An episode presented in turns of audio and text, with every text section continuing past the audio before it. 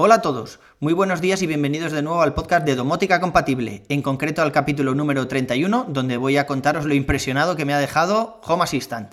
Yo soy Carlos Auquillo y comenzamos.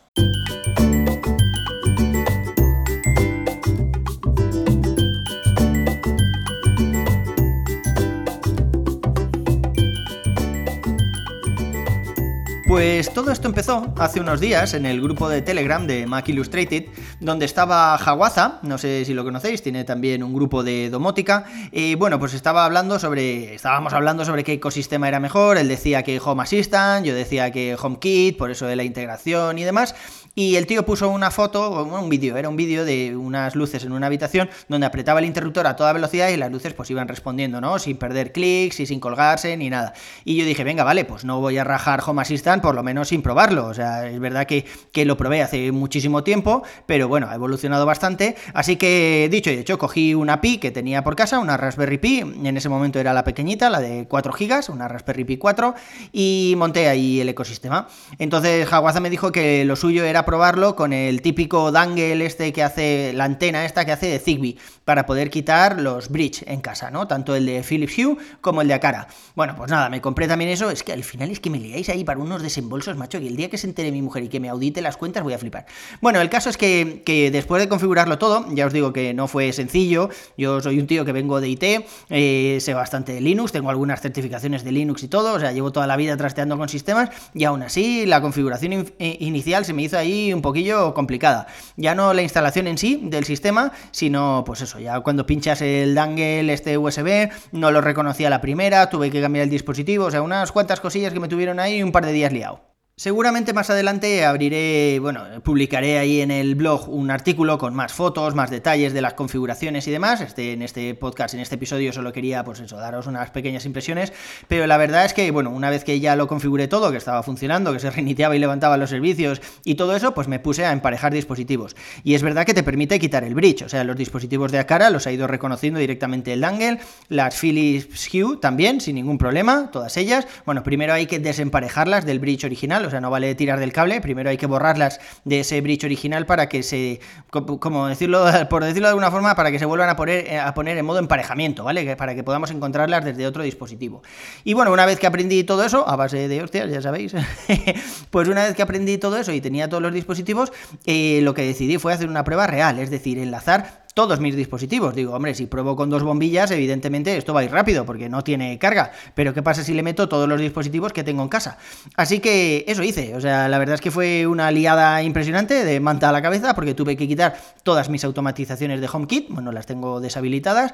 Eh, desparejar todos los dispositivos. ya, sí, sí, es que si lo pienso ahora me doy de cabezazos contra la pared. O sea, ahora no lo volvería a hacer. Pero sí que es verdad que después de hacer todo esto, pues tengo los mismos dispositivos que tenía en HomeKit dentro de de Home Assistant y así puedo hacer una prueba un poco más real. De la fiabilidad no puedo hablaros aún porque lo tengo muy poquito tiempo, lo tengo dos semanas, es verdad que están ya todos los dispositivos, de momento no ha fallado, en este momento me salen conectados por Zigbee 110 dispositivos y el resto pues dispositivos wifi y cosas así, eh, tampoco me he peleado con ninguna integración que no estuviera funcionando en HomeKit, o sea no he puesto yo que sé, la típica aspiradora, la rumba y eso todavía no lo he integrado, eh, lo que quería hacer era pues eso, una prueba de todos los dispositivos que tenía en un sitio, migrarlos al otro. Como solo lo he tenido dos semanas, pues no sé si dentro, yo que sé, de un tiempo, eh, en una actualización de estas que hace Home Assistant, que reinicia el cacharro y todo, se va a quedar colgado y no va a ser capaz de volver. Eh, no sé si, yo que sé, si la tarjeta de memoria se va a llenar de, logs y de archivos y no me va a dejar escribir, se va a quedar colgado todo. No tengo ni idea cómo va a evolucionar. Sí que es verdad que hay un montón de cosas que, me gustan, que están muy chulas, por lo menos eh, todas las posibilidades que te da de configuración de las bombillas, de las configuraciones de los interruptores, sí que puedes poner mm, muchas cosas que HomeKit no tiene.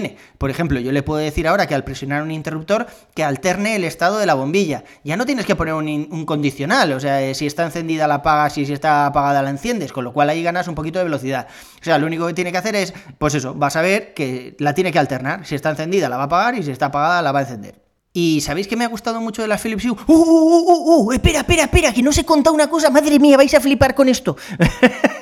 vais a flipar. Siempre os he dicho que las, luces de Philips Hue tardan un poquito en encenderse y apagarse. ¿eh? El gradiente este que hacen, pues es un poquito lento. En realidad tarda un segundo, desde que tú ah, enciendes una bombilla hasta que se encienda al 100%, ¿no? desde el 0 hasta el 100% tarda un segundo. Las de Nanolive tardan bastante menos. Pues, ¿sabéis que eso es configuración de la bombilla? ¿Serán desgraciados los tíos de Philips? Pues no me meten ahí la configuración de la bombilla y en... Car eh, eh, eh, os iba a utilizar una palabra que se utiliza mucho en código, ¿no? Hardcodeada, significa que tú no la puedes cambiar, que está directamente en el código, ¿no? No se puede cambiar ni desde la aplicación Philips Hue, ni desde HomeKit, ni nada. Resulta que este retraso de un segundo está configurado en la bombilla. desde Home Assistant puedes seleccionar eso, entonces yo vi ese parámetro y dije, bueno, voy a ponerme a jugar para que se encienda un poquito más lento. Y le puse que se encendieran un poquito más lento. No sé si le puse 5 segundos o algo así, pero el caso es que, bueno, que la bombilla, cuando tú le dabas al interruptor, desde que se encendía, o sea, empezaba a, ver un poco de, de, luz ahí, hasta que llegaba al 100%, tardaba 5 segundos. Y dije, ¿y qué pasa si pongo 0? Hostia, y si pones cero es inmediato. O sea, ya no hace ese gradiente. De hecho, pasa una cosa muy extraña y es que en la configuración está puesto cero. O sea, cuando detecta Home Assistant las propiedades de la bombilla, ahí pone que está cero. Pero es mentira. O sea, ese cero no es un cero, en realidad es un 1. Si borras ese cero, vuelves a escribir el cero y le das a salvar la opción, eh, entonces se hace inmediato. Pero inmediato en todas. O sea, mm, lo he probado en las ambients, lo he probado en las de rosca gorda, que digo yo, en las de rosca fina, en las GU10 en todas las bombillas puedes hacer eso. Hay un parámetro que todavía no he encontrado, que es el de cómo decirle a la bombilla que, joder, que si está apagada y se va la luz, que luego cuando vuelve la luz no se encienda. Que de momento tengo algunas bombillas en las que no he podido configurarlo aún. Estoy, esperando a ver qué pasa si se va la luz, porque se va a encender media casa como un campo de fútbol, sea la hora que sea. Pero bueno, ya encontraré eso, cómo, cómo solucionarlo. Pero de momento ya os digo, o sea, me parece exclusiva mundial, porque he estado leyendo por ahí, he estado buscando en foros de Reddit, eh, en foros de Philips Hue y nadie ha dicho nada de esto. Y me parece, joder, me parece un parámetro que, es digno de, mencionar para que se pueda configurar. Ya sabéis, en el delay, si le pones, o sea, que pone cero por defecto, borras el cero y le vuelves a poner un cero y grabas y se vuelven inmediatas. Espectacular, espectacular.